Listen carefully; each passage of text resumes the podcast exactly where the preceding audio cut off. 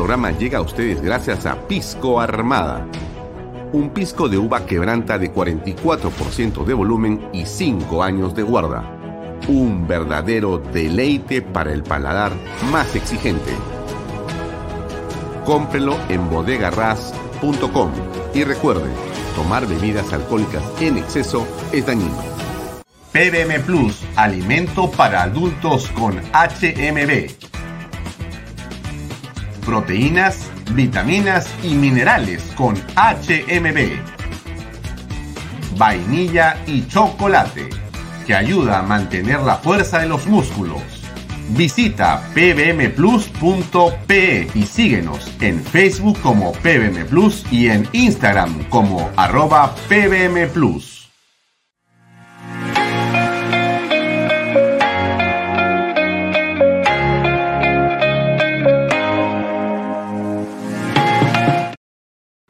¿Qué tal amigos? ¿Cómo están? Muy buenas tardes. Mi nombre es Alfonso Valle Herrera. Bienvenidos a una nueva edición de Bahía Talks por Canal B, el canal del Bicentenario. Hace unas horas, la presidenta del Congreso de la República, Mari Carmen Alba, puso este tweet. En realidad, hace unos minutos, para ser más precisos. Eh, el tweet dice lo siguiente: he recibido una cobarde amenaza de muerte mediante el celular de mi hija, en los últimos días fui víctima de la publicación de audios manipulados y ya venía recibiendo amenazas sobre su difusión. Amenazas que no solo llegaron de fuera del Congreso, sino también desde dentro. Bueno, algo ocurre en torno a la presidenta del Congreso, Mari Carmen Alba, que en las últimas horas ha estrenado las nuevas facilidades para prensa y periodismo desde el Congreso. Ahora los periodistas pueden ingresar no solamente al Hall de los Pasos Perdidos, sino también a la zona de los altillos, donde y desde donde pueden ver las sesiones directamente. También tienen una sala de cronistas y en general me parece que están bastante bien atendidos. Por cierto, mucho mejor atendidos que en Palacio de Gobierno, donde simplemente les tiran con un portazo en la cara y no les dan ninguna razón. Pero esto es algo, eh, y déjenme decirlo, gravísimo, porque esto se está, eh, digamos, sumando a otra amenaza parecida contra la congresista Rosángela Barbarán, de Fuerza Popular. Y en todos los sentidos, mejor dicho, en ambos casos, el sentido es el mismo. El de la amenaza, el de la eh, intención de acallar o en todo caso eh, disminuir el trabajo que estas dos representantes del, digamos, diversas eh, circunscripciones electorales han estado llevando a cabo. El caso específico de Mari Carmen Alba es muy preciso, es muy interesante, muy importante que usted lo aprecie. Déjeme poner un video de ayer porque, porque la pregunta que seguramente todos nos hacemos es, ¿a qué se debe este ataque hacia la presidenta del Congreso? Está saliendo dentro de un mes y medio. Le queda en realidad básicamente un mes de trabajo. No hay grandes cosas o mayores cosas que puedan estar, digamos, eh, molestando a nadie. Ha hecho una labor eh, bastante, digamos, buena y regular dentro del Congreso, ella y, otro, y otras parlamentarias, ¿por qué el ataque contra Mari Carmen Alba? La razón vamos a hablar dentro de unos minutos, pero en todo caso, eh, déjenme mostrarle este video de la eh, comisión que ayer estaba viendo justamente el tema del defensor del pueblo. Como usted sabe, lo hemos comentado acá, el Congreso de la República, este actual Congreso, donde la señora Mari Carmen Alba es la presidenta de la mesa directiva, ha tenido la eh, virtud de poder aprobar una serie de eh, leyes, iniciativas o de cerrar una serie de siglos que son de tremenda importancia para el país y que en realidad le han caído muy mal a un sector digamos, de la política. en realidad la señora Mari Carmen Alba está enfrentada básicamente a los caviares. Y la razón de este enfrentamiento es clarísima.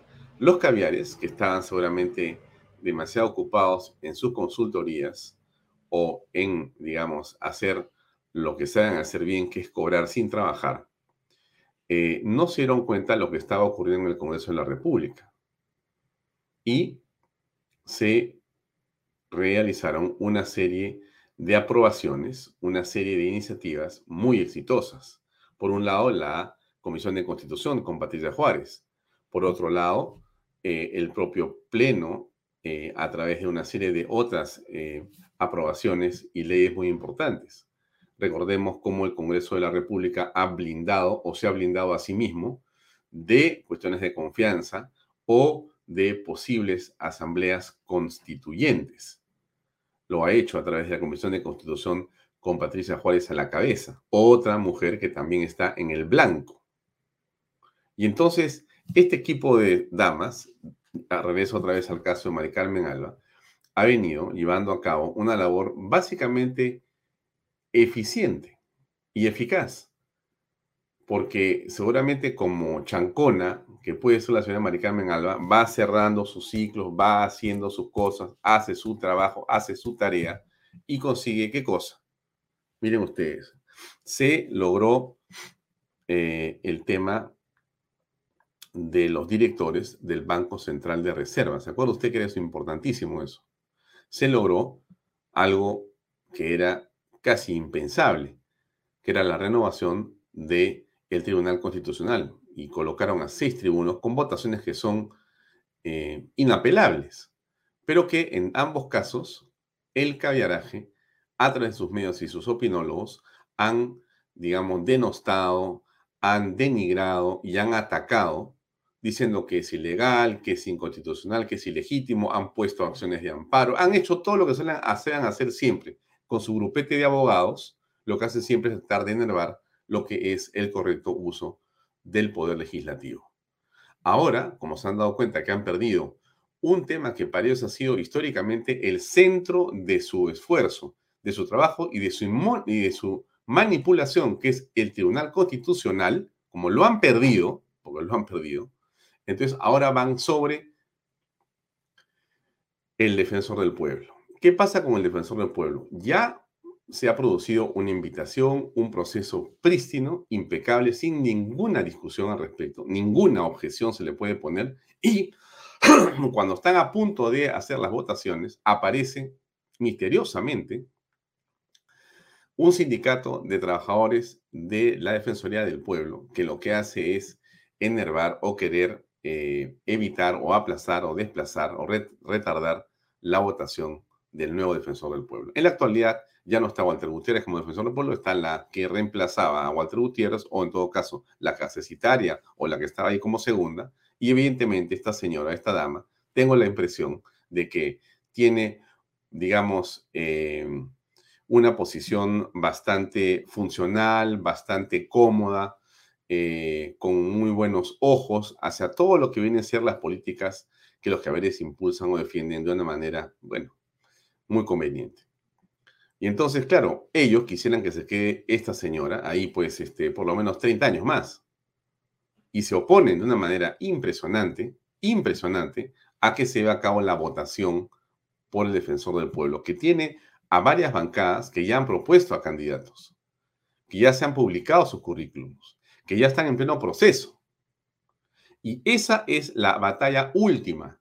Y para poder quedarse como en la Defensoría del Pueblo, no tiene mejor idea que atacar como sea a la señora Mari Carmen Alba. Es la impresión que tengo yo. Este tuit de ella, con esta denuncia que hace, no es una cosa que puede pasar por alto, pero como decía Diana Seminario hace unos minutos en el programa Hablemos de Política, de parte de la Defensoría del Pueblo, donde hay una mujer, yo sé de paso, que es la segunda del señor Walter Gutiérrez, que no dice una palabra todavía, de parte del Ministerio de la Mujer, de parte de alguna ministra de Estado o ex ministra de Estado, que son, pero con una velocidad impresionante para cualquier cosa que pasa, salen las ex ministras, todas caviares, a opinar sobre que la mosca pasó sobre la puerta de sus casas o de, de alguna persona que a ellas les parezca interesante o defendible. Pero en este caso, ni una palabra con respecto a Mari Carmen Alba. Ahora, aquí está el video de ayer en esa comisión de el Congreso que ve el tema de la Defensoría del Pueblo. Escuche usted, porque está con la congresista Luque, ahora, que es, este, por supuesto, de las huestes caviares. Escuche usted, por favor, lo que pasa en ese audio. Voy a poner solo para que usted se dé cuenta de qué se trata todo esto. Ahí va. A continuar. Continuar la, Claro, el la misma proceso de... comisión. Sí. Con-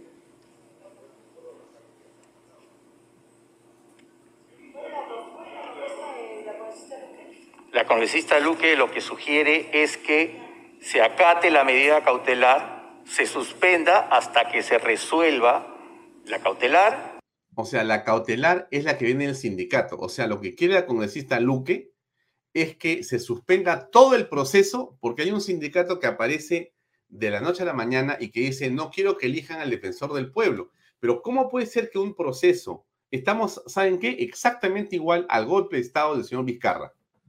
O sea, alguien que no tiene nada que hacer, pero nada que hacer en un proceso que ya comenzó en el Poder Legislativo, pretende detener la labor, obligación de algo que está haciendo, que ya comenzó y que va a terminar de hacer el Poder Legislativo. Es impresionante. Escuche usted, ¿qué más han dicho? y también entiendo el cuaderno principal. Pero eso pues el... No, eso, eso se puede, puede resolverse en el 2030, 2027. O sea, lo que me están diciendo. Claro, eh, creo que la congresista Luque no quiere eh, que elegir a ningún defensor del pueblo, me queda claro. Obviamente, la congresista Luque quiere que se quede la señora que reemplaza a Walter Gutiérrez ahí porque les es favorable en sus votaciones. Y seguramente en alguna otra cosa más que debe estar ocurriendo en este momento.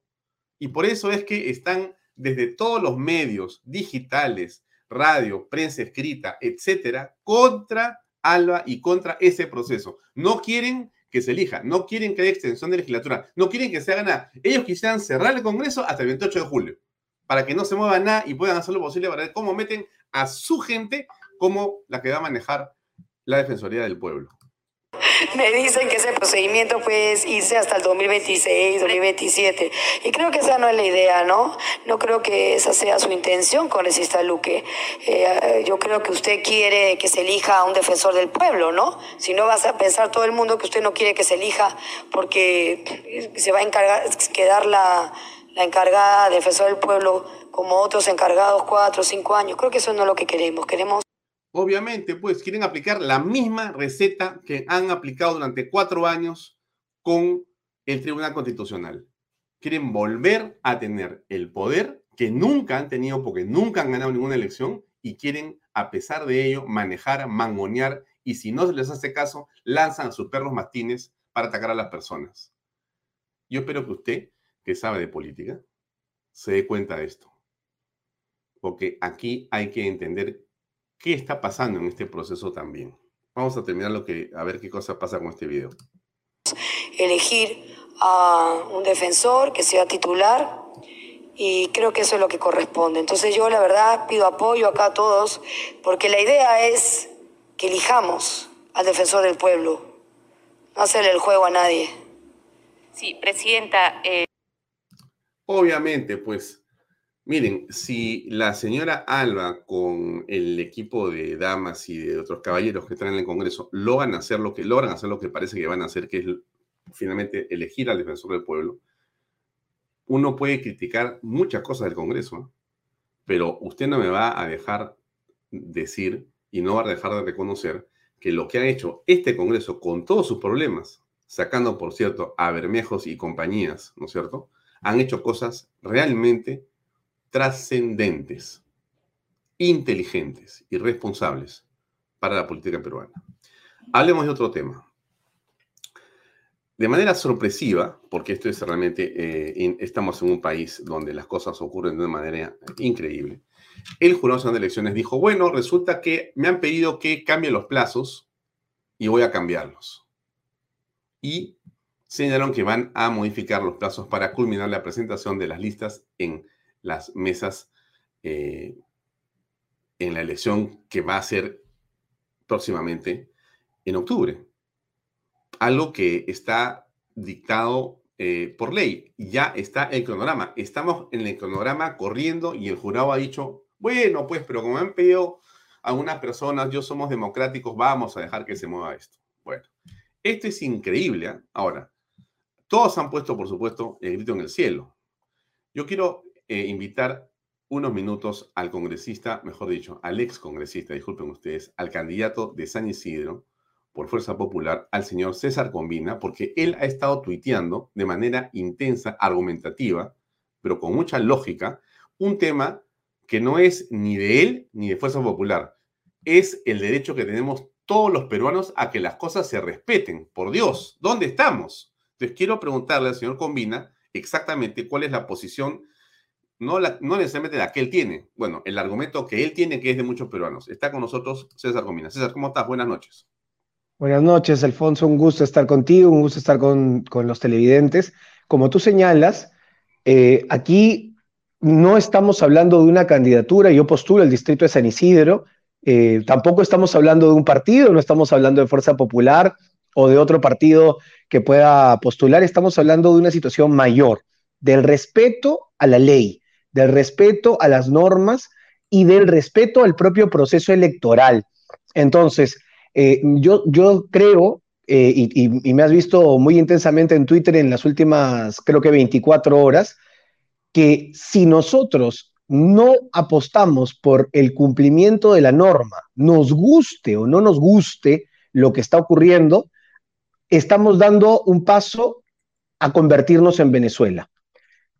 En Venezuela, los entes electorales cambian las reglas de juego cada cinco minutos, porque la dictadura se basa en poder destruir al enemigo, flexibilizando las normas y utilizándolas a favor de la dictadura y en contra de la oposición.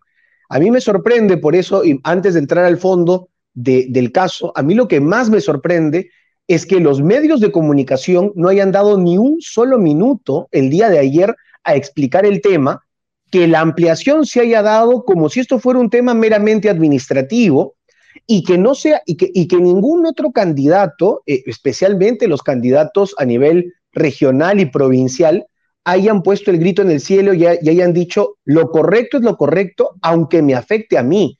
En Fuerza Popular solamente se han podido inscribir en Lima Metropolitana de 32 listas, solo se han podido inscribir, alrededor de 8. Y no por eso eh, estamos ah, eh, diciendo que se, que se amplíe el proceso, porque hay temas de principios y de legalidad que no podemos violar. Hay temas también resueltos por el Tribunal Constitucional y hay, temas resueltos previamente por el jurado que yo sé que ahorita vamos a conversar.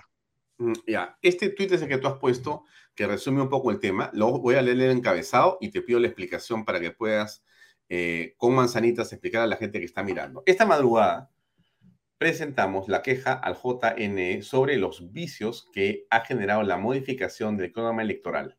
Hemos solicitado se respete el cronograma inicial y se continúe con el proceso. De lo contrario, es necesario tomar acciones legales contra los responsables. A ver, ¿qué ha pasado? Bueno, aquí, aquí tenemos eh, una serie de hechos que lo que generan, como digo, son vicios al propio proceso electoral. Es decir, el día de mañana, eh, perdón, cumplida las 72 horas, el, cualquier ciudadano, tú, eh, cualquier ciudadano que nos está viendo, yo, inclusive el propio Pedro Castillo, podría presentar un recurso de nulidad del proceso electoral. Entonces, si en estas 72 horas nosotros no advertíamos los vicios para que el jurado tome y rectifique la situación, a partir de la hora 73, legalmente cualquier peruano puede decir, aquí se violó la ley, aquí se violó el derecho, aquí se ha viciado el proceso electoral, por tanto, probablemente eh, en octubre no tengamos elecciones municipales y regionales. ¿Por qué eh, estamos advirtiendo la violación del proceso electoral, el vicio del proceso electoral de acuerdo a lo que a, eh, a la modificación del cronograma electoral. El cronograma electoral, como tú has señalado, no es eh, progresivo, es decir, no es que una vez culminado el proceso de padrón electoral, el, jurado lanza a continuación una nueva fecha. El proceso es completo y esto ya lo ha determinado el Tribunal Constitucional. Cuando el presidente convoca elecciones, se presenta en unos días el, cronograma electoral que es aprobado por ley. Este cronograma electoral, a propuesta del Jurado Nacional de Elecciones, tiene además componentes técnicos que son inviolables, como por ejemplo la consulta a la OMPE y la consulta a la RENIEC. ¿Por qué? Porque aquí no tenemos un solo ente electoral, tenemos tres. Los tres, de acuerdo a sus posibilidades, acuerdan un cronograma electoral y lo presentan eh, en el peruano y se hace público. A partir de ahí corre el proceso electoral. Ninguna fecha de acuerdo a las propias resoluciones del jurado, a las propias resoluciones del Tribunal Constitucional, ninguna fecha a partir de su publicación puede ser modificada. ¿Esto por qué? Porque hay un principio eh, que es básico, que es el de garantizar el derecho a la participación política. Este derecho no puede ser violado por nadie, ni por el jurado, ni por una ley, ni por eh, eh, algún ente electoral. Y para garantizar la participación política, todos debemos tener la misma información y ser tratados de la misma forma. El, candidato del gobierno, el candidato del jurado o el candidato de la oposición, tenemos que tener exactamente los mismos derechos y cumplir las mismas fechas. ¿quién se beneficia con esta modificación del plazo? Bueno, aquí eh, esto ocurrió en la madrugada y nosotros con el equipo, con el equipo legal del distrito de San Isidro eh, hemos eh, recabado durante toda la madrugada los resultados de la inscripción hasta las 12 de la noche. Los resultados de la inscripción muestran que el mayor beneficiado por este salvavidas del Jurado Nacional de Elecciones es el Partido Perú Libre, para mí una organización criminal. Perú Libre tiene la posibilidad de, postular en 1.800 circunscripciones, distritos, provincias y regiones. Y hasta las 12 de la noche de ayer, que, que se venció el plazo de inscripción, Perú Libre solo había postulado en Madre de Dios, en cuatro provincias y en 22 distritos. Es decir, un fracaso total. Ni una lista inscrita en la región Junín, ni siquiera la lista regional del primo de Vladimir Cerrón, ni una lista inscrita en Lima Metropolitana, ni una lista inscrita en Ayacucho, ni una lista inscrita en Huancavelica, ni una lista inscrita en Loreto. Entonces, esto a las nueve de la noche, con un sistema verdaderamente con muchos problemas y colapsado, hizo que aquí ocurriera un salvavidas, ¿no? Y que el jurado busque salvar a Perú Libre. Pero no solamente Perú Libre, Alfonso, y aquí creo que debemos hacer un llamado especialmente a los electores limeños. Aquí en Lima teníamos y tenemos un candidato oficialista, el candidato de Perú Libre, pero también tenemos candidatos simpatizantes del gobierno, como el caso de Daniel Urresti y el caso de George Forsyth. A las 00 horas del día de hoy, ninguno de los candidatos cercanos al gobierno, ni Daniel Urresti, ni George Forsyth, estaban inscritos. Entonces, este salvavidas realmente les permite a ellos continuar en carrera cuando han violado todo tipo de norma. Uno de los. Pero, eso que comentando es un escándalo de escándalos. Eso, e, esto, esto no, Es igual que Zarratea o peor que Zarratea. Y yo creo, Alfonso, que esto lo deja chiquito a Zarratea. Estás alterando el cronograma, que es parte con nombre, Exacto, y con nombre y apellido, Alfonso. esto no es. Para beneficiar al gobierno y a los candidatos que van por el gobierno, cerca al gobierno. Eh, Exactamente. ¿Por qué? Yo, yo me comuniqué personalmente con el equipo de personería durante todo el día de Fuerza Popular, de Renovación Popular y de Avanza País, que para mí son los grupos de oposición. Los tres me reportaron problemas del sistema.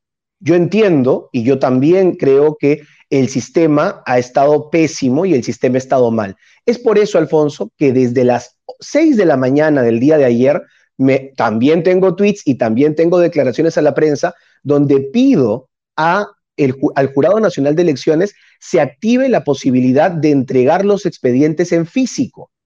¿Por qué? Porque a diferencia de Perú Libre, que pedía expansión del plazo, yo pido entrega de expedientes en físico. porque si tú entregabas los expedientes en físico hasta la medianoche, no se violaba el cronograma electoral. Simplemente cada candidato reunía sus documentos, se acudía al jurado electoral especial más cercano y los dejaba con un cargo. Y el jurado tenía luego la posibilidad de revisarlos, tal como sucedió siempre. Lamentablemente, las fuerzas de oposición se han confiado en que el jurado iba a, mejorar eh, el sistema. Se han confiado tanto que Alianza para el Progreso y Renovación Popular dijeron abiertamente de que ellos iban a inscribir digitalmente. Yo advertí a golpe de las 3 de la tarde de que esto sería un gravísimo error porque la inscripción digital se había caído en todo el país, Alfonso. Teníamos, y tenemos hasta el día de hoy los reportes. Al, contraria al PPC, contraria al APRA, contraria a un montón de partidos, se los volaron. Exacto. Y aquí hay una situación que el señor Salas Arenas no se puede correr. El señor Salas Arenas confirma y de su puño y letra le firmó la partida de muerte, la partida de defunción del Partido Aprista y del Partido Popular Cristiano el 2021 por su famoso sistema les dijo, si ustedes se pasan un minuto de las 12, mueren. Y literalmente, dos partidos históricos fallecieron por la culpa de este famoso sistema. Hoy día, en lugar de aplicar la ley, aplicaron la ley hasta las 8 de la noche. A las 8 entraron en pánico porque Perú Libre y los aliados del gobierno no se habían inscrito.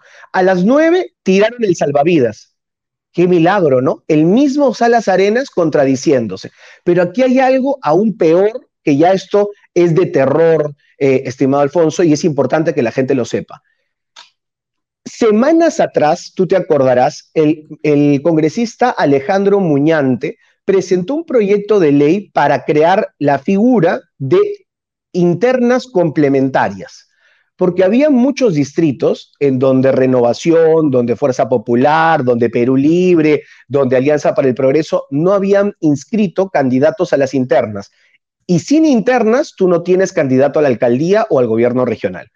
Cuando este proyecto de ley se sustentó en el Pleno, el jurado dijo con puño y letra y con el mismo comunicado que tú estás viendo ahí, dijo que es imposible modificar siquiera una hora el cronograma electoral, porque esto violaría todo el proceso y generaría un vicio eh, con imposibilidad de, justificarse, es decir, un vicio de muerte al proceso electoral.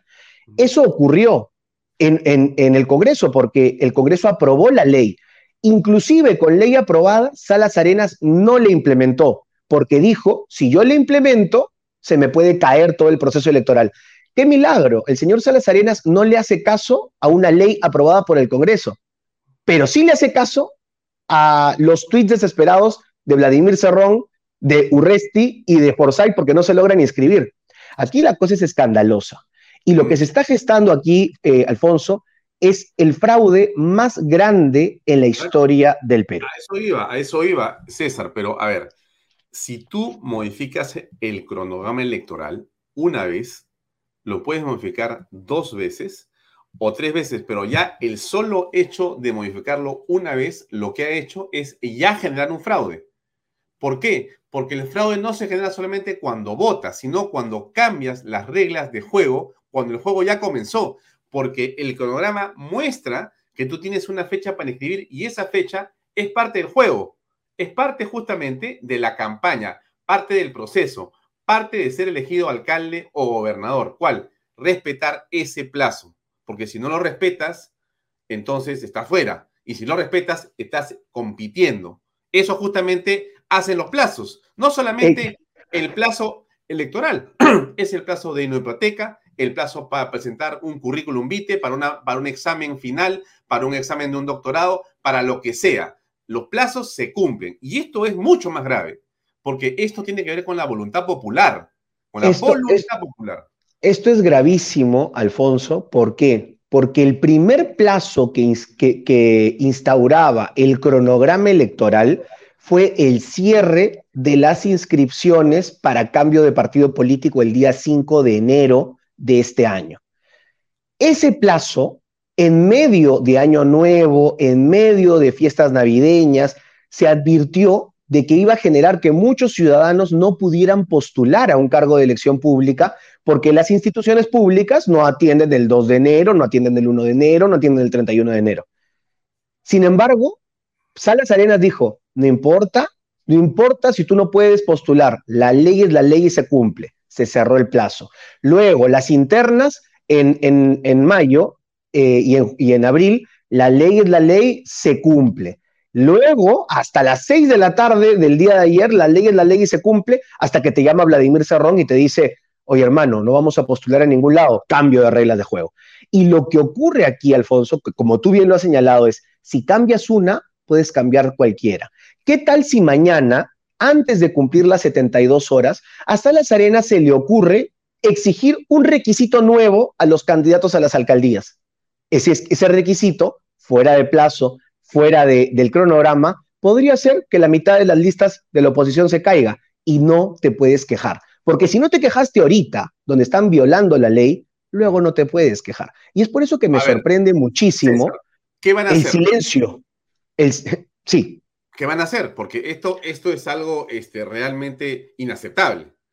No, esto es inaceptable y es por eso que ayer hasta las, hasta las 4 de la mañana con el equipo legal del distrito nos hemos quedado, hemos presentado una denuncia y queja ya al Jurado Nacional de Elecciones, donde hemos aclarado ese, ese parte de ese documento que, que publicaste, eh, donde hemos aclarado todos los vicios del proceso. Hay vicios de forma, hay vicios de fondo, es decir, eh, el, hecho es gravísimo.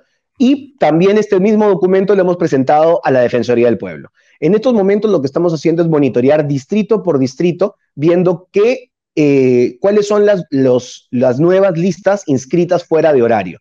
Vamos a hacer públicas las listas que se han inscrito fuera de horario para que cualquier ciudadano acuda a los jurados electorales especiales a tachar a estas listas, porque ellas están incurriendo en una violación del, reglamento y de la ley electoral. Pero fuera de eso, nosotros nos vamos a organizar para presentar una acción de amparo que bloquee la inscripción de listas fuera de fecha y además, si el señor Salas Arenas y el Pleno del Jurado Nacional de Elecciones no rectifican esta situación en sus 72 horas, a la hora 73 vamos a presentar una denuncia constitucional ante el Congreso de la República para que se retiren del cargo al presidente del jurado y a todos los que hayan votado en el Pleno por, este, por esta violación a la Constitución, a la ley y además a todos los peruanos. Porque lo que han hecho ahí no se lo hacen a nadie. A ti no te regalan una ampliación de examen en la universidad. A ti no te regalan una ampliación de, en un concurso público, ya sea de trabajo o ya sea de proveedor del Estado. A nadie le regalan nada. Y los que han cumplido son los que deberíamos participar. Y los que no han cumplido deberían reconocer, tal como en el caso que ocurrió, que me parece muy duro, el caso del Partido Aprista Peruano, reconocer que la ley es la ley y volver a reinscribirse, volver a participar, pero siempre cumpliendo la legalidad. Ahora, este tema por la dimensión me parece que debería de concitar la atención de los partidos políticos que no quieren que se vulnere el derecho de las mayorías, es decir, que se respete el cronograma. Tú has eh, auscultado qué piensan eh, no solamente en Fuerza Popular, sino más allá de Fuerza Popular. Eh, he, podido comunicarme con algunas organizaciones y sobre todo con, algunos, con algunas personas, tanto inscritas, candidatos tanto inscritos como no inscritos. Aquí hay un problema, Alfonso, que lamentablemente somos pocos los que ya habíamos conocido las mañas de Perú Libre. Y es por eso que aquí hay mucha gente, tanto de Renovación, de Alianza para el Progreso, de Acción Popular, que se han confiado en el Jurado Nacional de Elecciones ellos qué cosa ocurrió y por qué es todo este problema. Y eso hay que decirlo, nadie lo informa, pero eso hay que decirlo. Hace siete días se abrió el proceso de inscripción. Hasta ese día, todos teníamos una serie de formatos de declaración jurada que debía firmar cada regidor y cada alcalde. El día 7, cuando se abre el sistema, se cambió todos los formatos, Alfonso, todos. Entonces, cuando tú ingresabas tu nombre, te votaba un formato diferente y tú tenías un formato firmado que era otro. Por tanto, no lo podías subir. Y tuviste que imprimir todos los formatos nuevos y hacerlos firmar en menos de siete días. Todo el trabajo que los partidos habían hecho dos meses se lo quisieron reducir a una semana y ningún partido se quejó y siguieron con el silencio cómplice. Eh, en mi caso, en el distrito de San Isidro, nosotros hemos terminado las firmas y, somos un distrito pequeño, las hemos terminado el día 13 a las 11 y media de la noche. Ahora imaginemos una región grande como Loreto. Yo estoy viendo el caso de Fernando Meléndez con mucha pena, porque Fernando lo conozco, ha sido congresista eh, eh, en la época que yo fui congresista, y él, y él me dice, César, ¿cómo vamos a traer firmas de Datén del Marañón, de Caballo Cocha, eh, pues. en menos de siete días? Pero pues, nadie se quejó. Ya existe el trabajo, ¿cómo te lo hacen una semana antes volver a repetirlo. Tal cual. Absoluto. Y eso ya ocurrió hace siete días, pero nadie se quejó. Por eso es que nosotros, ante esta situación, tenemos todas las pruebas, tenemos todo el caso del, APRA, tenemos las resoluciones del Tribunal Constitucional también que le dan la razón al PPC y a otros casos, y vamos a acudir a la justicia peruana. El señor Salas Arenas y los miembros del tribunal se tienen que dar cuenta que la ley es la ley. Muchos partidos están, diciendo, están, están quedándose en silencio porque dicen, quizás vamos a poder aprovechar en meter más listas. Perfecto, pero probablemente ese aprovechamiento que puede hacer un partido para meter más listas va a terminar también siendo su, guillotina, porque mañana les pueden volver a cambiar las, las reglas de juego y como tú no dijiste nada, eres cómplice. Yo personalmente no soy cómplice de nadie, eh, no tengo una directiva de Fuerza Popular, entiendo que Fuerza Popular está continuando el proceso de inscripción, pero yo creo que la ley es la ley y la ley es para todos. Bien, ahora, para ir terminando, César, gracias por tu tiempo y por darnos este brochazo informativo, porque en realmente es un escándalo eh, y durante el día no he visto realmente mayor eh, cobertura sobre este asunto. He visto, sí, al partido aprista, Jorge Castillo, la mm, doctora Mónica Yaya, Nidia Vilche, los he visto a ellos indignados. He visto también a alguna otra gente, creo que el PPC también hablando del tema, pero eh, me parece que es un asunto de suma gravedad. Entonces, ¿qué va a ocurrir en realidad? Porque yo entiendo tu, digamos, vocación y tu entusiasmo y tu pundonor, pero el tema no pasa solamente por la denuncia de César Combina. Estás ayudando mucho, alertando. De hecho, este programa se ve por cientos de miles de hogares y espero que la indignación crezca, pero tiene que haber algo que permita detener a estas personas, porque eso que están haciendo ahora eh, lo van a volver a hacer.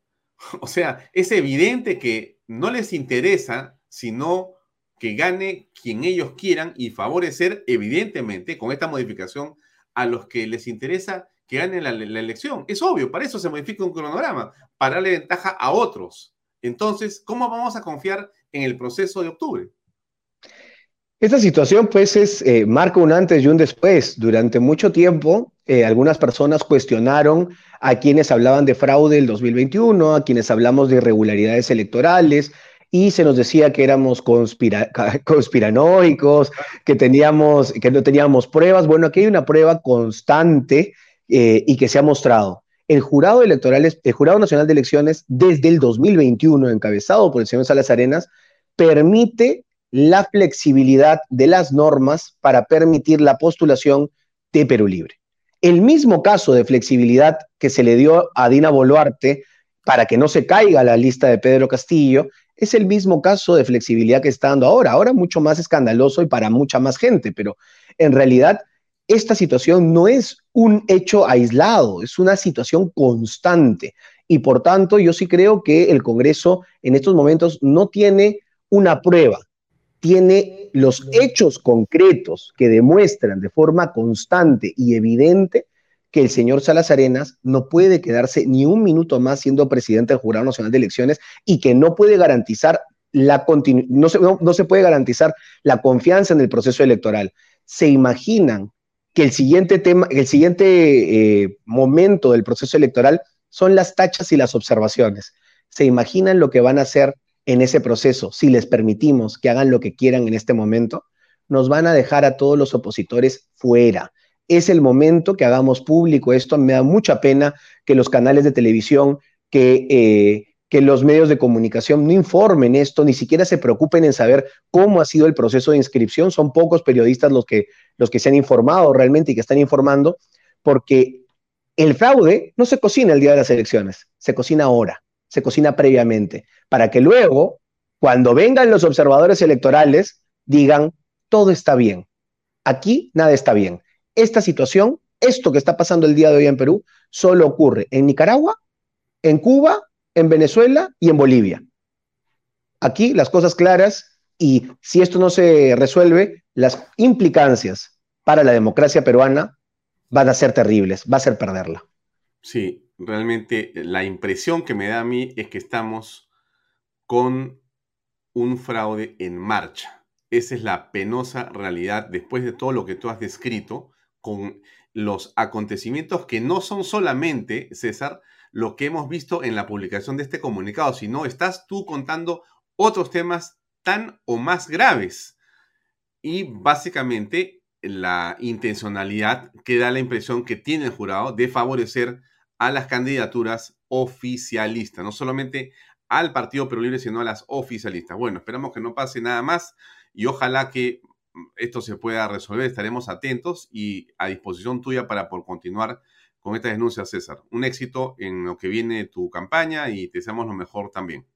Muchísimas gracias, Alfonso. Un fuerte abrazo a todos los vecinos de San Isidro y nosotros como siempre, esperaremos los resultados finales de nuestro proceso, que sí ha sido dentro de la norma y dentro de la ley, para empezar nuestra campaña con alegría, con entusiasmo, para decirle a San Isidro que vamos a construir el San Isidro que todos queremos. Listo, un abrazo. Gracias. Bien amigos, eh, no sé cómo está mi audio. Alejandro Peña, ¿estás por ahí? Ha mejorado mucho, está muy bien. Ya, porque nuestro amigo eh, o nuestra amiga, porque no conozco cuál es el género de esta persona, AZAL, me dice que me, me, casi me grita, me dice, Alfonso, el audio. Bueno, pero ya está bien el audio. Como Areca dice. Como, ya, pero no me escribe ¿Ya está bien o no? Sí, está perfecto. Sí, ¿no? Ya, todo bien.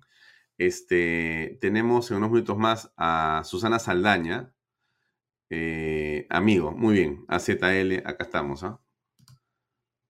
todo en orden. Em, Alejandro Peña, si puedes coordinar con nuestra este, invitada, porque debe estar por ahí. Un segundo para coordinar. Todo esto se hace en vivo, amigos. Así es, así es, así es. Este. así son las redes sociales, así es todo lo que hacemos aquí en Canal B. Ok, entonces, eh, a ver, para no perdernos en la, digamos, en la bunta de cosas, pero fíjense lo que está ocurriendo, ¿ah? Fíjense lo que está ocurriendo.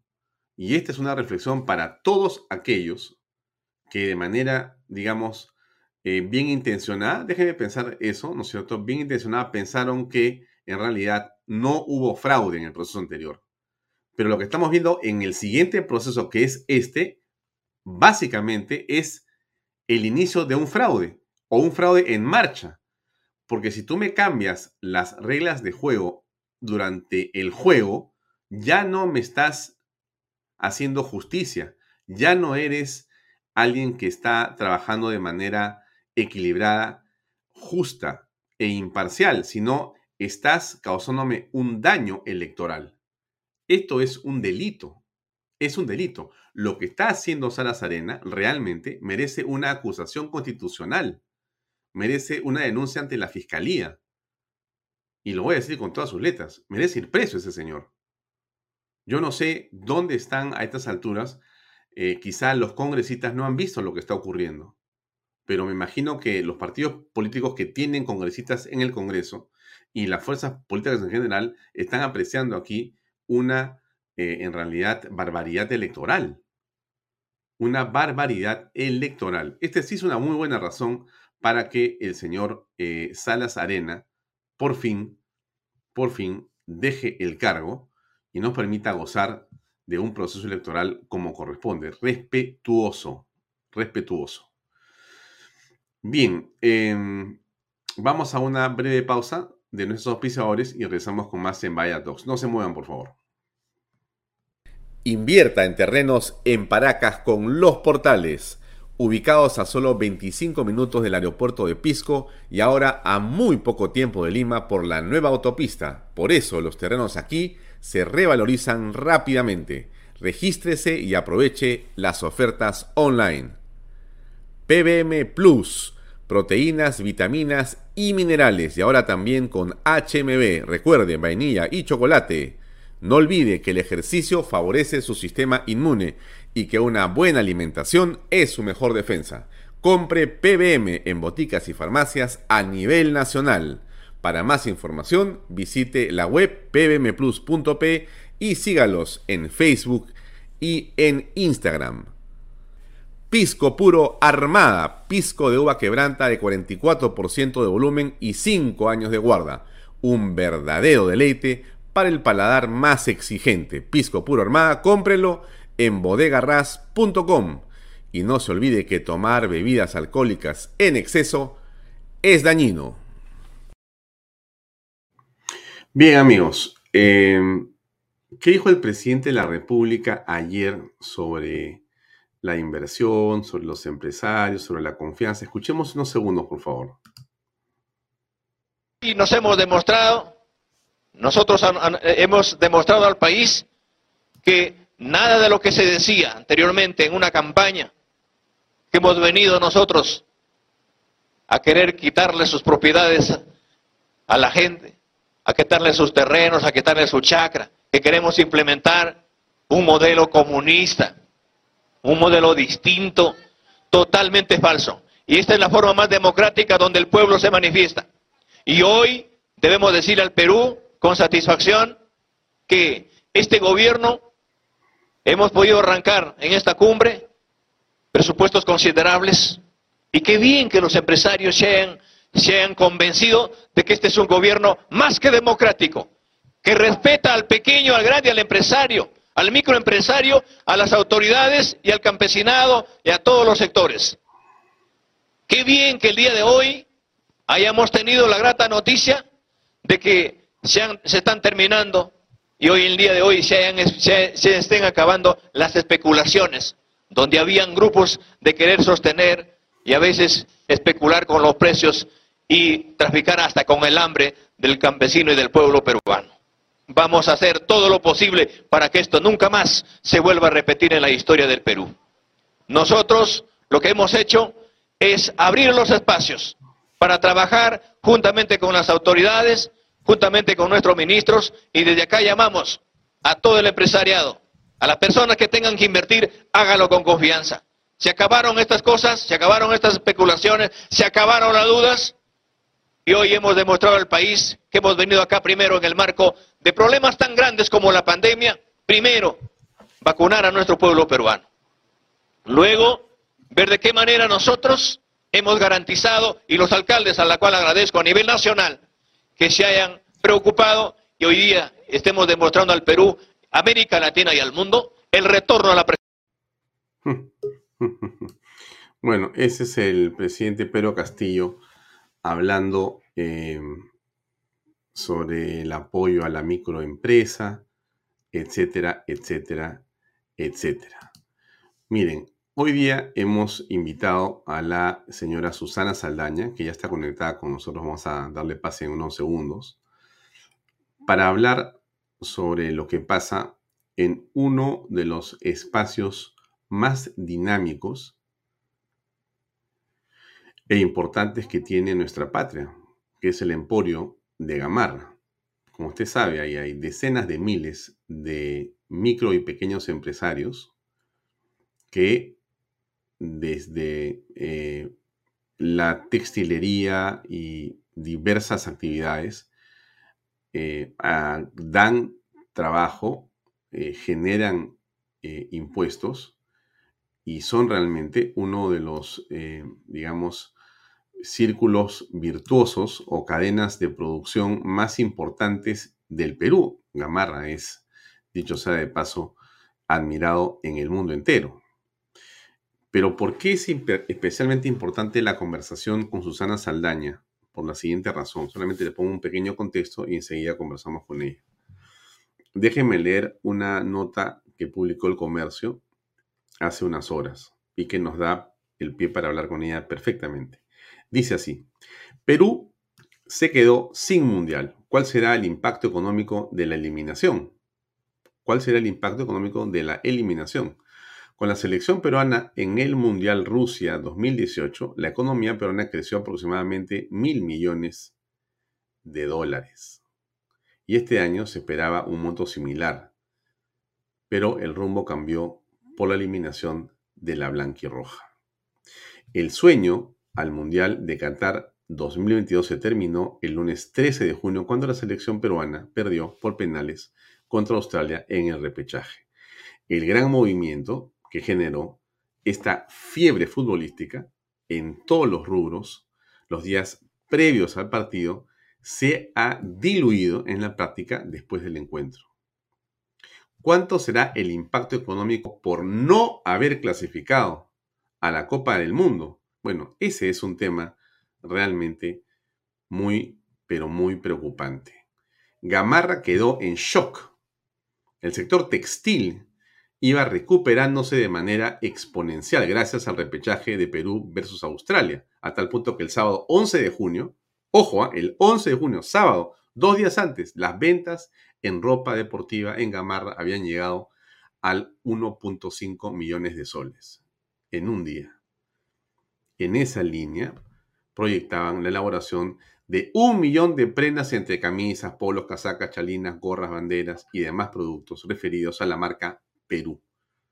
Pero ya no podrá darse ahora que la selección peruana no clasificó al Mundial Qatar 2022. Así lo señaló Susana Saldaña, la presidenta de la Asociación Empresarial de Gamarra. Susana está aquí con nosotros conectada. Susana, muy buenas noches. Gracias por estar en nuestro programa. ¿Cómo te va?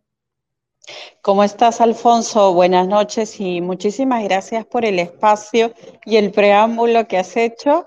Eh, te cuento que por un tema de tiempo eh, estoy justamente como ven atrás, hay muchas máquinas. Mm. Estamos este, justo en el corazón de Gamarra eh, para estar contigo y de verdad te agradezco mucho que nos permitas este espacio para hablar un poquito de la realidad y de lo que a veces las autoridades, Alfonso, no quieren escuchar. Solamente le gustan los aplausos, les gustan que los felicitemos, mm. eh, pero no quieren escuchar y no entienden que no han sido elegidas para ser nuestros mejores amigos, sino han sido elegidas y están ahí para hacer las cosas y hacerlas bien. Susana, a nosotros sí nos gusta escuchar las críticas eh, y nos gusta ser transmisores de la opinión de las personas. Tú estás en un lugar que tiene una enorme significación y que tiene una enorme potencia. Ahora, cuéntanos qué está ocurriendo. Bueno, básicamente después de que Perú no ganó, hemos leído lo que decía la nota, pero seguramente tú tienes más detalles al respecto. Por favor, ¿qué está pasando en Gamarra hoy día, miércoles 15 de junio? Sí, para verlo en números rápidos, el 70% de nuestro sector deportivo falta reactivarse, falta reiniciar actividades. Significa que el 70% de los microempresarios de nuestro sector deportivo, Alfonso, no han salido de la quiebra y de la paralización que tuvieron eh, con el tema de la pandemia. El 50% de los empresarios de Gamarra en general del Emporio no han podido recuperarse, ni siquiera iniciar el proceso de recuperación porque no tienen con qué. Y los puestos de trabajo que estas personas generaban, que estos empresarios generaban, tampoco han podido recuperarse. Si ellos no empiezan a trabajar, ¿quién va a generar empleo? A veces escuchamos a muchos este, personajes de la clase política atacar al empresario, pero cuando ellos necesitan dinero, para hacer, para dar bonos, para hacer sus actividades, para hacer los viajes que hacen, para sus sueldos, no se acuerdan de que es de nuestro dinero, de nuestros impuestos, de los impuestos que pagamos los empresarios formales. Solamente de ahí sale el dinero, de ahí sale el dinero del fisco. No hay un árbol, no hay una mina, no hay este, donde se invente la plata o se invente el dinero, sino sale de los bolsillos de los más de 3 millones de micro y pequeñas empresas que hay en todo el país y por supuesto también de la mediana y gran empresa.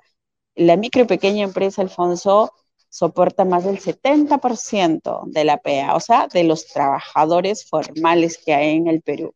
Y que creemos nosotros que merecemos un respeto, un tratamiento correcto y por supuesto la reactivación a la que todos este, estamos esperando, ¿no? Acciones concretas. Mencionabas lo de Perú, lo de la eh, selección, como lo habíamos dicho, ¿qué le podríamos nosotros este, a nuestra selección si es gracias a su trabajo? Nuestros empresarios del sector deportivo con su primer partido después de la cuarentena abren sus puertas. Sin ello no había demanda, porque acuérdate que no ha habido eh, campaña escolar dos años, no han habido clases, no han habido campeonatos, eh, no hay clases de educación física, no hay olimpiadas escolares, entonces no hay la demanda en la que ellos están acostumbrados y abastecer y que por supuesto tienen la experiencia. Todos los otros sectores de Gamarra, poco a poco habíamos empezado ya a reiniciar nuestras actividades, pero este sector no podía.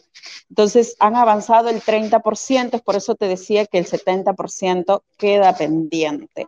Y tenemos que entender que en un país con una industria tan potente como la nuestra, que impacta en un millón de puestos de trabajo, no vamos a estar esperando que un equipo, que una selección reactive un país. Eso es responsabilidad absoluta de las autoridades que por lo visto no piensan aún tomar, ¿no? Ya, pero vamos por partes. A ver, eh, para terminar de entender la dimensión, antes de pasar a lo que se puede o no se puede hacer Finalmente ustedes son una empresa privada, como somos nosotros y como somos seguramente los que nos escuchan a través de Bahía Talks. Es decir, en este mundo en el que estamos, un empresario privado, un emprendedor, baila con su pañuelo. Y si no sabes bailar, te dedicas a otra cosa, porque así funciona. La realidad es una lástima o es la, la dura realidad. Todos los que somos emprendedores hemos salido adelante con nuestros ahorros, con algún socio que ha invertido o simplemente con una enorme potencia de nuestro esfuerzo y nuestras amanecidas y nuestra eh, ayuda familiar. Y, eh, Gamarra es un emporio de familias emprendedoras. Entonces, pero antes de, de, entrar al concepto de qué va a pasar si te van o no a mirar desde el gobierno, el asunto es cuántos son en la actualidad en Gamarra, cuántos microempresarios hay en general. En general, eh, antes de la pandemia teníamos más de casi 40 mil, en realidad, micro y pequeñas empresas en Gamarra. a la actualidad, apenas el 50% está eh, tratando de recuperarse. y si lo necesitas, en puestos de empleo generábamos más de 100 mil puestos de trabajo directos y casi medio millón de trabajos, de puestos de trabajo entre directos e indirectos. Ya, ahora, la pregunta que nos hace Blueberry es, ¿qué piden específicamente en este momento por su sector? ¿Y qué sector de Gamarra? Porque hay varios. ¿O hablas de sí, claro, o sea, el emporio eh, está conformado por distintos tipos de sectores, como son los proveedores, la gente de los avíos, maquinaria, telas, los confeccionistas, los talleres de servicios, la gente que hace dama, caballeros, jeans, niños, bebés, y en uno de ellos el sector deportivo. Eh, todos eh, dependemos, la mayoría, no solo de Gamarra, eh, sino de toda la industria nacional, que tiene un promedio de 100.000 empresas. el 90% dependen de su crecimiento del mercado interno, específicamente del mercado interno, de, de lo que podamos nosotros producir en el Perú y venderle a otros peruanos nuestros productos. Actualmente, te comento que el principal problema de Gamarra y de la industria es esa.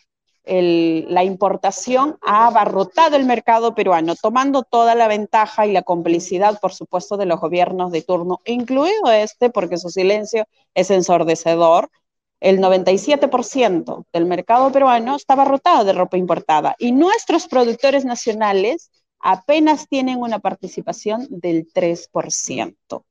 Tú, que eres un hombre profesional, sabes que en ningún país del mundo eso es normal, menos en un país que tiene industria, que la balanza comercial es absolutamente desigual por supuesto, la ventaja lo tiene el sector importador y el sector eh, productor nacional tiene todas las desventajas posibles. Mm. Bien, entonces ahí es donde se sitúan eh, las salvaguardas. Es correcto. ¿Qué pasa? ¿Qué, debe pasar eh, cuando estas cosas ocurren? Hay normas internacionales a las que el Perú es este miembro de la OMC y la solución ahorita es aplicar salvaguardias. Hay gente que nos dice, no, pero que entonces no venga la importación. Ojo, nosotros no estamos en contra de la importación. Nosotros no estamos en contra del libre mercado. Eso tiene que quedar súper claro, porque se han tratado de tender eh, mitos y mentiras alrededor de nuestro pedido. Lo que nosotros pedimos es salvaguardias a la importación para que nuestros productores tengan un respiro y puedan salir al mercado. Pero no salvaguardias, Alfonso, solamente declarativas. Tienen que venir acompañadas de un proceso de transferencia tecnológica. Tienen que venir acompañadas de acceso a créditos baratos. De la misma forma que Reactiva le ha salvado la vida a la mediana y la gran empresa, eh, y que fueron 60 mil millones del presupuesto nacional para ayudar a la mediana y gran empresa, también pedimos eso. La micro y pequeña empresa que también aporta al país, eh, créditos baratos que con tasas de interés que no superen el 5%, las mismas condiciones. Finalmente, este, Alfonso, en Cristiano, lo que nosotros estamos pidiendo es que nos dejen trabajar en nuestro país lo que se está pretendiendo y permitiendo con todo el exceso de importaciones que hay es que se ha arrinconado a la producción nacional y lo que pretenden es desaparecerla para que solamente un grupo de importadores, un grupo pequeño, se quede con todo el mercado nacional. Y no creo que querramos perder un millón de puestos de trabajo, ¿no? Para que un grupo se quede con todo el mercado. Mm. He puesto en la pantalla, mientras hablaba contigo, eh, yo había dicho salvaguardas, que era un error, la palabra es salvaguardias, disculpen amigos, pero en todo caso busqué en eh, Google y puse la definición en la pantalla para que podamos, de paso que me desasno yo, eh, ayudamos a que todos entendamos el concepto claramente y, y ver cuál es, digamos, exactamente la legitimidad o la pretensión que ustedes tienen como, como microempresarios de ese sector. La salvaguardia, dice ahí, son una modalidad de restricción del comercio internacional ante la presencia de un daño o posible daño a un determinado sector de la economía. Pero digo más, se trata del aumento de aranceles a los productos comerciales de otros países para así el consumidor nacional opte por consumir siempre lo de su país. Es decir, medidas con la cual le quitan el atractivo monetario a un producto, pues lo vuelven más costoso. En realidad es eso. Sí, no, Alfonso, así no. Eh, ah. Se aplica, por supuesto, eh, aranceles a los productos que, le están generando un daño, como dice, un posible daño. Te comento, el año pasado se terminó un proceso de investigación de Indecopi en el cual estaba por amenaza de daño a la rama de producción nacional, que es la industria. Y este año la investigación ya no es por posible daño, es por daño grave. Mira dónde hemos ido. Estábamos con un mercado copado de la importación de un 80 y pasamos a un 90%, ahorita hemos eh, pasado a un mercado copado del 97%. Nosotros consideramos que el cliente es el que elige finalmente. El cliente es el que decide. Eso es el libre mercado, Alfonso. Eso es lo correcto. El cliente decide si quiere pagar más, si quiere eh, su precio, la calidad. El Estado protector no tiene sentido, ¿no es cierto? No, no, no, no. Nosotros no creemos en el proteccionismo. No es la salida. Cuando hay este tipo de situaciones, Sí, sin embargo, lo que ha hecho el, sector importador es decir, no, es que la gente de gama requiere proteccionismo, viene el cuco del proteccionismo y eso no. ¿Por qué? Porque tienen que defender sus intereses y bueno, que lo hagan como puedan, pero no mintiéndole a la gente, no mintiéndole al país. No es cierto que si Gamarra tiene más ventaja en el mercado, las prendas van a subir. Eso no es correcto. Gamarra, a pesar de la pandemia, eh, Alfonso, a pesar de lo difícil que está su situación, ¿tú has escuchado que los empresarios de Gamarra hemos subido nuestros precios? Ha subido el dólar, han subido los combustibles, han subido los transportes, la crisis internacional. ¿Los empresarios hemos subido nuestros precios? No, los únicos que lo han subido son los importadores. Entonces, lo que va a pasar es que probablemente algunos productos suban un poco más de precio, pero el cliente decidirá. Pero también a eso eh, estamos hablando de algunos productos del sector importador, no de los productos nacionales. Hay que poner una balanza si queremos sacrificar el empleo de un millón de peruanos, porque cada familia peruana tiene al menos una persona que participa de la cadena productiva textil confecciones del Perú.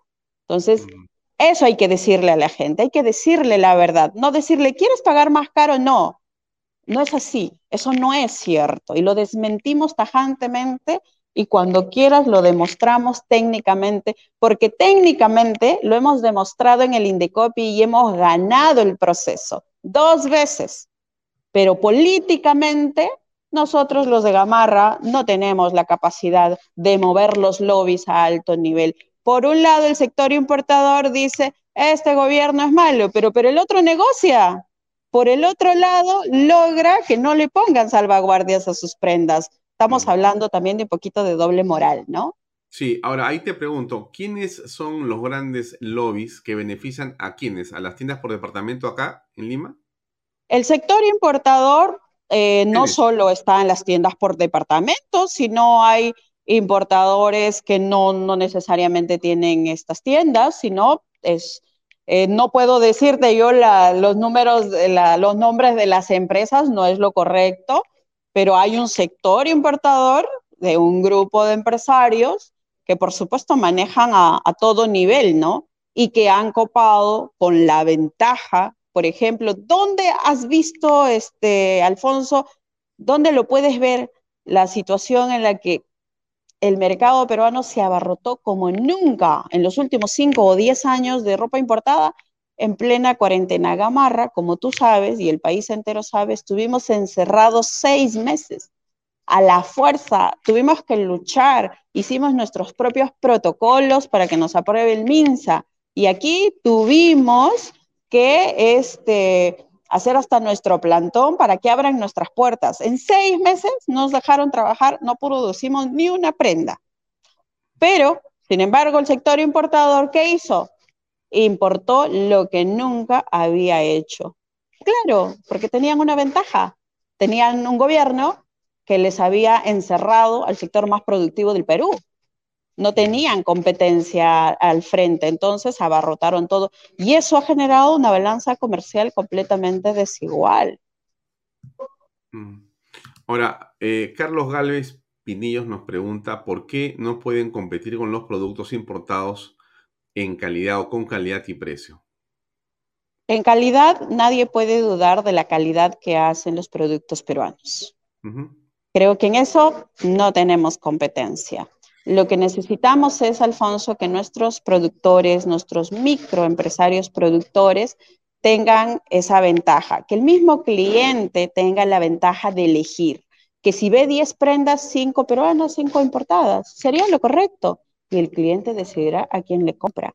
Nosotros eso estamos pidiendo. Igualdad de condiciones, la cancha pareja, igualito para los dos, los importadores y el sector productor nacional. Igualito, 50-50, no más. Eso estamos pidiendo. Y ahí, ahí peleemos, ahí veremos a quién elige el, el cliente, que está en todo su derecho de decidir a quién le compra pero el cliente peruano en este momento no tiene la capacidad de elegir el producto nacional porque no le llega, porque hace meses lo abarrotaron de todo. Entonces, nosotros creemos que los peruanos, todos, tenemos derecho a ver como una opción, si lo elegimos o no, ya dependerá de cada cliente, pero tiene que estar la opción de que tengamos una prenda de primera, de que tengamos una prenda nueva, que no sea lo que rechazan otros países como basura y que lo vendamos acá con una bolsa bonita y le, le digamos que es la maravilla del mundo. Prendas que no le hagan daño a la salud de las personas. Eso tienen derecho los clientes. ¿Por qué no le dicen eso a, a todos los peruanos? Entonces, eso es lo que queremos, que el cliente tenga el derecho absoluto, porque él es el que manda, de elegir sus productos, que tenga las opciones de igual a igual. En el tema de precio, por supuesto, en algunos productos, los productos importados son más baratos, no en todos, porque por ejemplo, tenemos, eh, y si vemos este, las importaciones, Alfonso, vas a encontrar un kilo de prendas a un dólar, pero esas prendas las puedes ver en una tienda con una bolsa bien bonita a 100 soles cada prenda. Tienen ganancias del 300, 400 hasta 500%. Entonces, no es tan cierto que los productos importados al cliente le llegan más barato. No es así, sino que cuando monopolizas un mercado, ¿qué pasa, Alfonso? Tú pones las reglas de juego, tú decides a qué precio le das. ¿Por qué la gente tiene que pagar por un polo 70 soles si lo puede pagar 10 o 20 soles? Porque eso fue lo primero que le llegó. Eh, tú conoces de esto, sabes cómo funciona el mercado.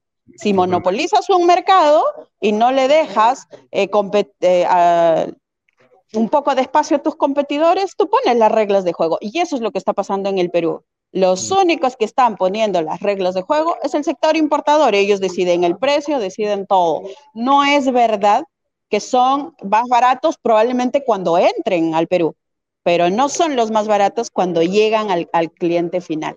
Eso no es cierto. Ya, ahora, eh, ¿qué van a hacer ustedes? Porque perdió la selección, bueno, era una oportunidad interesante para poder levantarse, no se ha dado, tienen comprada la tela, está todo ahí me imagino que harán algo para Navidad, pero aún así el tema es complicado. Eh, las salvaguardias, no tengo idea si es que se las van a dar, no, no, no, veo que esté en agenda de ninguna cosa en el Congreso. No sé si ustedes tienen también su propio lobby congresal, que no me parecería mal que lo tuvieran, porque se trata finalmente de impulsar. No depende del Congreso en realidad. las salvaguardias depende, depende absolutamente del Ejecutivo, no tiene nada que ver el Congreso. Eso también es importante que la gente lo sepa. Mira, con el Ejecutivo y nosotros, eh, nosotros estuvimos en una reunión, yo estuve en una reunión dos oportunidades hace un año más o menos, este, hace menos de un año en realidad, cuando asumió el presidente este Castillo, por supuesto, con este gobierno. Eh, ¿Con el mismo presidente Castillo. Y le hablamos, estuvimos en una reunión donde participaron varios empresarios de los sectores del país y le comentamos nuestra realidad. Y acuérdate también que él en campañas ah, habló de salvaguardias. En Gobierno, los he visto ustedes. Sí, claro, hablamos del tema. me acuerdo que tú estuviste en una de esas reuniones de varios, digamos, representantes de varios em, eh, sectores y dio una conferencia de prensa contra el gobierno. Tú hablaste ahí, me acuerdo claramente de haberte visto hablando. Eso ha sido hace poquito, eso ha sido hace como dos meses. Pero, pero después de eso, como a las dos o tres semanas, vi a un grupo de empresarios en Palacio. ¿Eso no eras tú? No, no, no, no, a nosotros no nos invitaron, no les gustó la conferencia que, bueno, pero no, comentas. Entonces, ah, bueno, como todo, tampoco hay unidad en el tema, por supuesto, de... No, no, no. Lo que hay es ganas de sorprender a la población, ¿no? Lo que hay es eso, es ganas de sorprender a la población y decir que mientras un grupo eh, este, pide salvaguardias o somos opositores, eh, que nosotros, por si acaso, no, no nos involucramos en el tema político, no, hemos, no estamos aquí para ser amigos o enemigos de un gobierno, sino nosotros estamos para exigirle a nuestras autoridades que hagan su trabajo y lo hagan bien. Entonces, a veces el exigirle a las autoridades que hagan su trabajo lo toman como si fuéramos enemigos. Y por ahí siempre buscan a gente que quiera aplaudir y están en todo su derecho de querer aplaudir, pero eso no representa el sentimiento o la posición de nuestro sector en general. Entonces, lo que hubo, creemos que es una suerte de querer sorprender a los empresarios, porque los mismos que estuvieron en Palacio ahora están muy sorprendidos porque les dijeron que se van a declarar en emergencia el sector y que eso lo va a mejorar. Ha pasado más de un mes, no creo que un mes, y no ha mejorado absolutamente nada. Dijeron, ha habido un anuncio sobre un FAE Texco, estamos esperando que salga, eh, hace algo que nosotros hemos estado pidiendo, créditos baratos pero que no superen el 5%, como te decía, de interés, de la misma forma que ha tenido la mediana y gran, reactiva. ¿Ustedes no han tomado reactiva? No, no, no. A Gamarra ni siquiera el 5% de reactiva llegó a los empresarios. ¿Por qué? Porque los requisitos en el cual fueron hechos simplemente no entraba una microempresa. Es prácticamente imposible. Los pocos que entraron han sido pequeñas empresas, ¿no? Es más, te cuento que tenemos empresarios y testimonios de empresarios que les llamaron para darles reactiva, después los reclamos que hicimos, eh, para decirle tengo 200 soles de reactiva, tengo 10 soles de reactiva. O sea, eso es una burla, ¿no? Es una falta de respeto al empresario. Mientras que a uno le dan 10 millones, a otro le quieren dar 300 soles, solo porque es microempresa. Y eso que accedían, imagínate los demás no accedían, ¿no? Entonces muchos de ellos decidieron que eso es una burla y por supuesto eso no, no ayuda a la recuperación de nadie, ¿no? Entonces ahorita eh, se ha pedido las salvaguardias, el Indecopi, te comento que es, la investigación le corresponde al Indecopi y emitió un primer informe donde le recomienda al gobierno de Castillo, del presidente Castillo, aplicar salvaguardias temporales. Eh, decidieron que no, parece que el lobby ganó, eh, decidieron que no, que no hay suficiente daño, según ellos, a pesar de lo, de lo este, fuerte que es el, el, el informe de Indecopi. Estamos esperando el informe final en el cual es prácticamente imposible que el Indecopi lo recomiende porque hay un requisito principal, Alfonso, que se pide que el 50% de las empresas del sector textil llenen unas encuestas. Estamos hablando de que tendríamos que conseguir 50 mil encuestas para demostrar, este, para llenar los requisitos que nos piden de copy, y eso es imposible. O sea, humanamente no hay forma de conseguir. Es una eh, interpretación antojadiza de la norma porque la OMC no exige estos requisitos, en otros países no se ha visto que se exijan estos requisitos, sino que se compruebe el daño, el Indecopi ha comprobado el daño y ya dependerá de la voluntad política de este gobierno y de los tres ministros, ministro de Comercio Exterior, ministro de Economía y Finanzas y ministro de la Producción, con la firma del presidente Castillo, dependerá si tiene o no la voluntad política de aplicar salvaguardias. Vamos a ver qué pasa. Seguramente en los próximos días ya Indecopi emite su informe final y eh, vamos a ver cuál es la posición que toma el gobierno frente a este tema. Muy bien. Bueno, mi estimada Susana, eh, ha sido un gusto conversar contigo. Este, solamente te, te pongo mi programa a disposición de todos los gamarrinos Em, eh, iré a visitarte en algún momento a Gamarra. Em, ya no voy a comprar mi camiseta porque ya no, pues, pero algo compraremos. De todas maneras, de gota a gota se llena el vaso. Así que ya estaré por allá. Tú tienes una empresa de confecciones, por supuesto.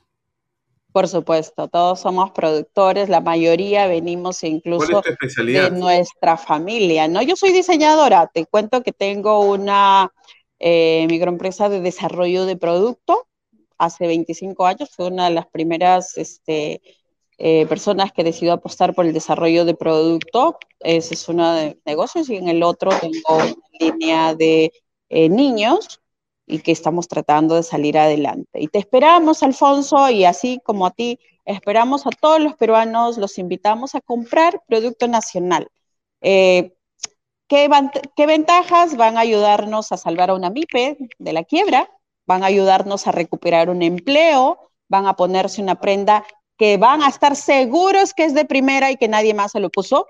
Van a estar seguros que es una prenda nueva, de primera, hecha solo para ustedes, y van a estar seguros que es mano de obra 100% peruana. Y queremos, este, finalmente, Alfonso, te agradezco muchísimo el espacio que me has dado y que la gente sepa que aquí está en juego el empleo de los peruanos.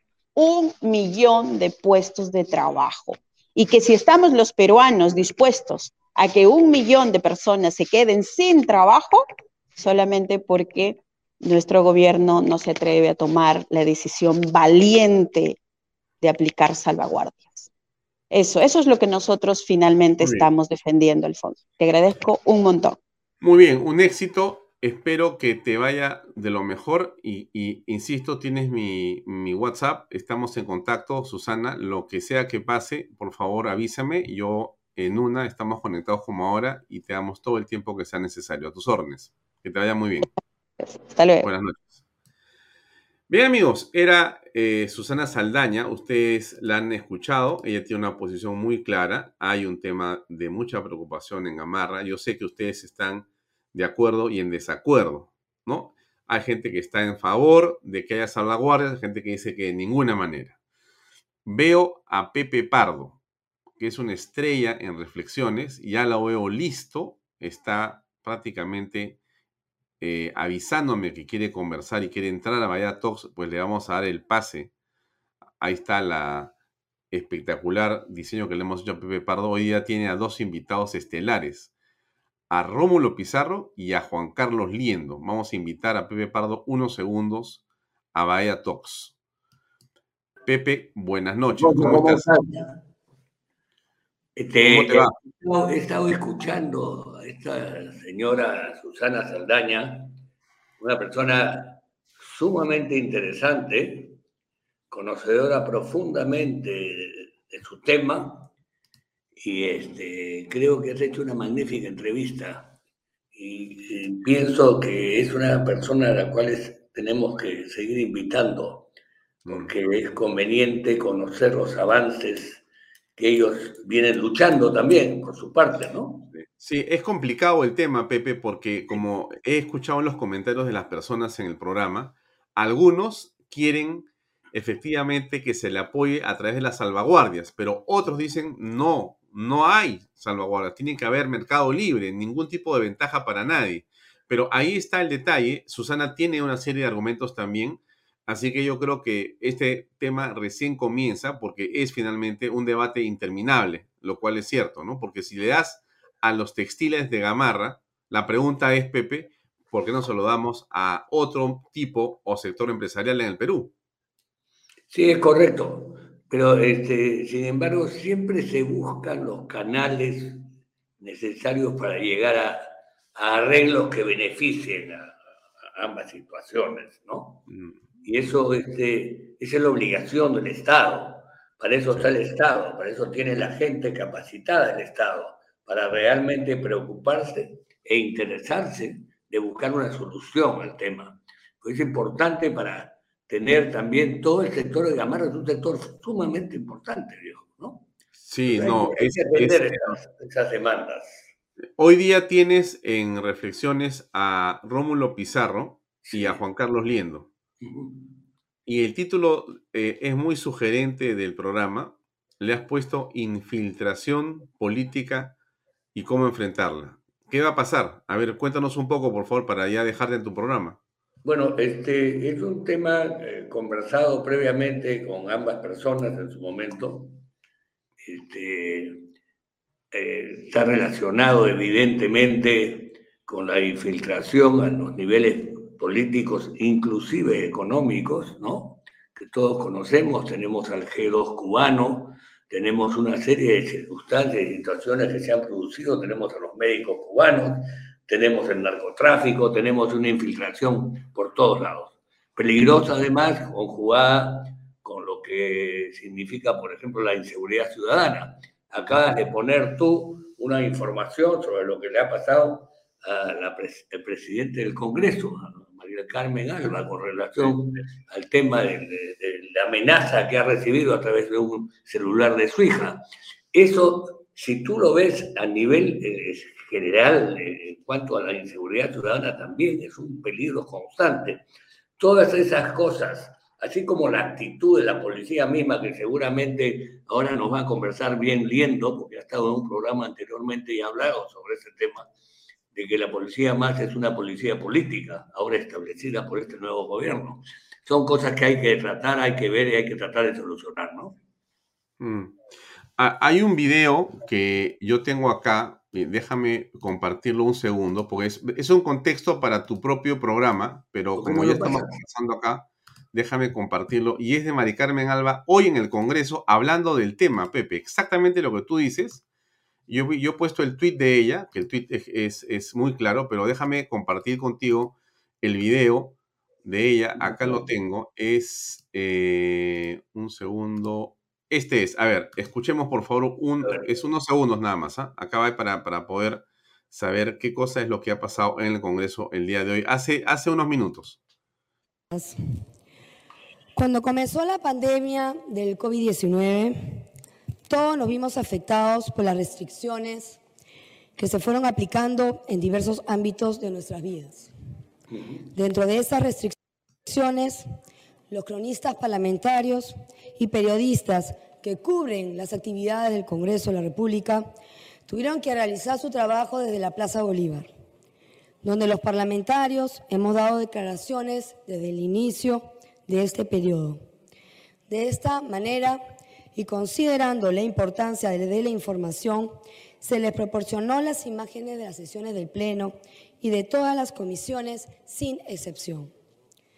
Sabemos que las condiciones en las que los periodistas han realizado su trabajo en los últimos dos años no han sido las óptimas.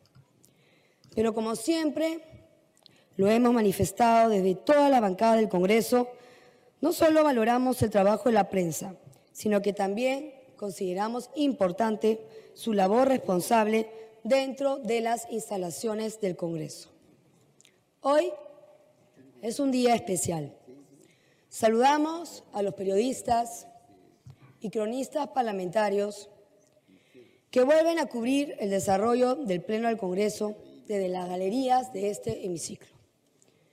Luego de superados algunos aspectos de bioseguridad que todos tuvimos que acatar, así como las recomendaciones de la gerencia 2, remodelada sala, modo la sala de defensores de trabajo de los periodistas y cronistas parlamentarios. Yo quisiera volver a precisar algo que para mí en particular es importante. Soy hija de un hombre que ha luchado de manera permanente. Ahora, no sé si es este el video. medida fue devolver a sus legítimos dueños los medios de comunicación creo que, creo que, no es este el video. Me, habían puesto que este es el video donde denuncia, pero en todo caso.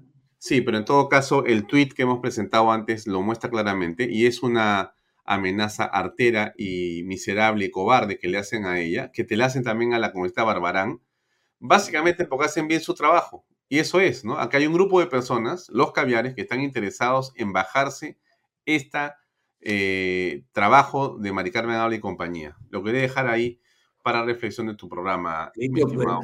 Paso, hay que mencionar que ha sido y que viene haciendo un gran trabajo, que muchas veces, muchas veces no, nos damos cuenta de lo que realmente viene haciendo este Congreso, este, manejado por María Carmen Alba, muy bien, sobre todo en los últimos, los últimos meses. Adelante. Te dejo, eh, Pepe, salgo yo y te quedas tú, este, mejor dicho, nos despedimos nosotros y ya vienes tú con eh, tu programa Reflexiones. Un abrazo. Muchas gracias, un abrazo. Eso es todo, amigos. Nos vemos mañana a seis y media de la tarde. Permiso. Este programa llega a ustedes gracias a Pisco Armada. Un pisco de uva quebranta de 44% de volumen y 5 años de guarda. Un verdadero deleite para el paladar más exigente cómprelo en bodegarras.com. Y recuerde, tomar bebidas alcohólicas en exceso es dañino. PBM Plus, alimento para adultos con HMB. Proteínas, vitaminas y minerales con HMB. Vainilla y chocolate, que ayuda a mantener la fuerza de los músculos Visita pbmplus.pe y síguenos en Facebook como pbmplus y en Instagram como arroba pbmplus.